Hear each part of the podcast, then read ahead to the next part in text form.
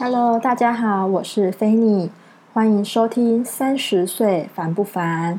三十岁很烦，但让我们一起创造非凡。今天想跟大家来分享，摆脱大人的期望，做自己喜爱的工作。嗯，可能如前面所说，可能因为我是在家中排行老大，我是大姐，所以我从小是被爸妈教育要当弟妹的榜样。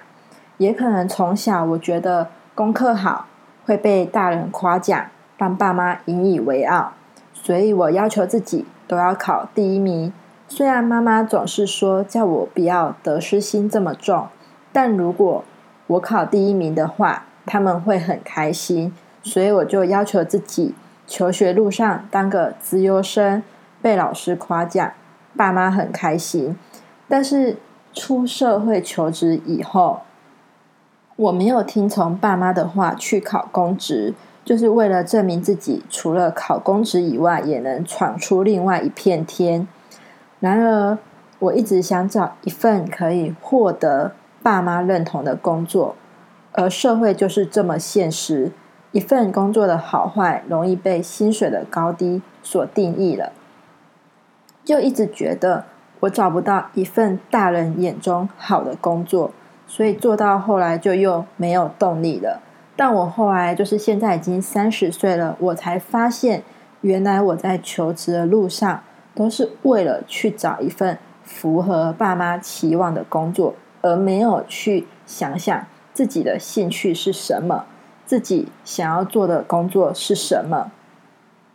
所以才会一直到最后做到后来，就好像又没有太大的兴趣，然后就又离职，就又换了一份工作这样子。因为在无形中，其实我们找工作是有点。就是为了爸妈而活，而失去了就是自我。你没有去倾听自己内心的声音，你没有真的去探索自己想要的是什么，所以最后就会失去工作的意义。但是，就是如同我之前有看过一个影片，分析我们人的一生的时间分配，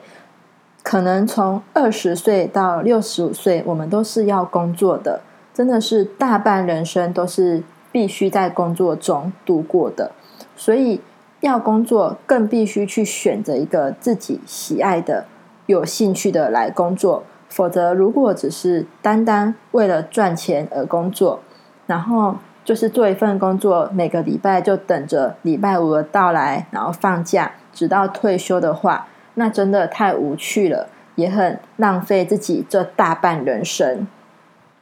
而当你如果是从事一份你喜爱、感兴趣的工作的时候，你会觉得做起来特别的有趣、特别的起劲，并且会特别的有成就感。就算你遇到挫折了，你会想办法去克服它，你会有这股冲劲。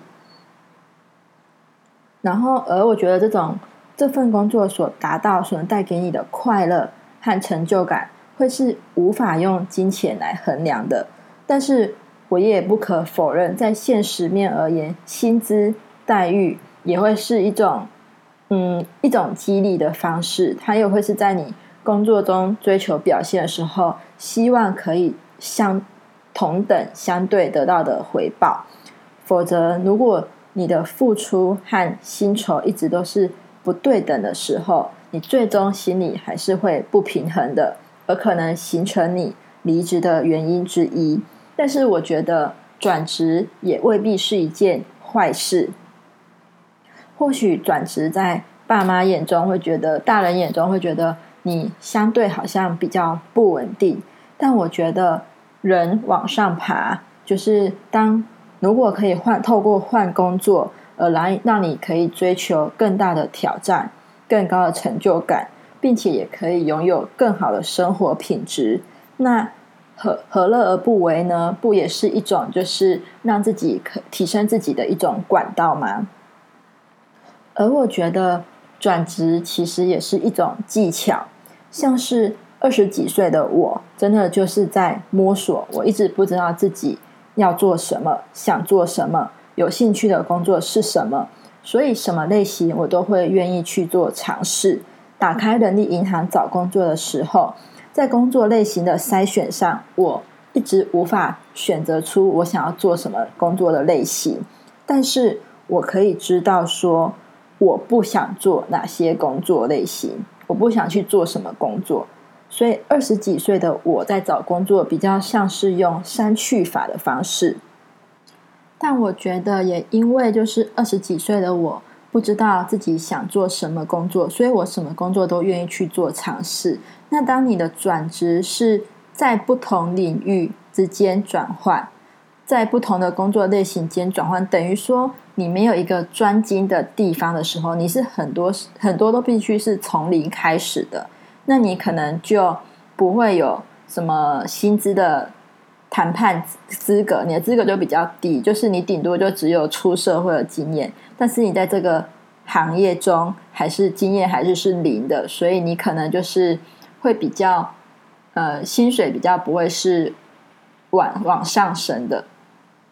那到了三十岁以后，我觉得我自己有更明确的目标，就是我想我对国贸有兴趣，然后我想当个专业的国外业务，我。我知道自己想做什么，而且我知道我自己喜爱的领域在哪里。那我打开人力银行的时候，就会很明确的挑选自己想要做的工作。所以三十岁的我们在找工作，可能就比较是目的性、目标性的找工作。然后，因为我找到自己喜爱的领域，所以我也想要在喜爱的领域更专、更专精，就像是。我想当国外业务，那国外业务可能会跨到不同的产业，然后可能也会有不同的公司规模等等的挑战。那我觉得这样子的转职，其实也都是一种挑战。对于对国外业务都是一种挑战，因为你一定是虽然是一样的职称，但是你一定会面对不一样的客户、不一样的困难等等的。那你可以从中去学习到不一样的经验。那在三十岁的转职，我觉得，因为我依旧是想做国外业务，那我有这方面相关的经验，去应征下一份工作的时候，我可以将这份经验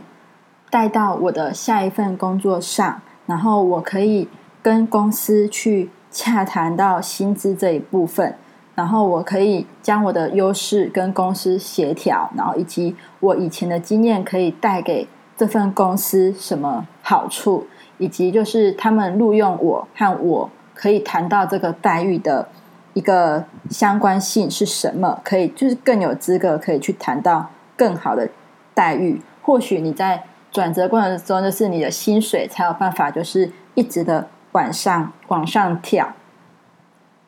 那虽然是谈薪资这种是感觉很世俗，但是我觉得到了三十岁的时候。也会真的会相对的比较重视到薪资这一块，因为三十岁的我们可能就是也有成家立业的压力，就是我们已经不像是二十几岁的我们只需要养活自己而已，我们可能还需要养活的是一个家。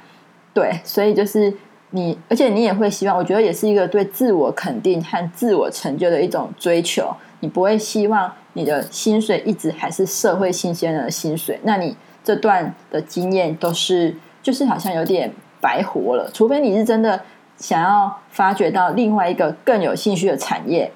你你你想要重新开始，那我觉得那就就是你有办法学到东西，那你会愿意就是再从头开始的话，那就是也或许也可以另外有另外一片天，只要坚持下去。不然，我觉得三十岁的我们，如果你已经有找到喜欢的领域，那你就是可以多加利用你先前的经验，在这方面去做转精、去做精神、去做一种就是自我的突破和挑战。接下来也想问大家一个问题，就像是我也曾经自己思考过，然后也被问过的一个问题，就是你们会选择一个？感兴趣但是比较低薪的工作，还是会选择一个无趣但是高薪的工作。我觉得这个问题很像在不一样的人生阶段会有不一样的答案。所以就是我觉得也没有是非对错，就是一个选择不一样而已。那改天我们也会再来做一集来采访这两种选择、这两种选择的朋友们他们的想法。所以我们也想先问问看你们的想法，先让你们自己去做思考，然后之后我们可以再来做讨论之类的。那也欢迎你们大家跟菲尼分享你三十岁的烦恼，我们一起分担，然后一起走出我们非凡的三十岁。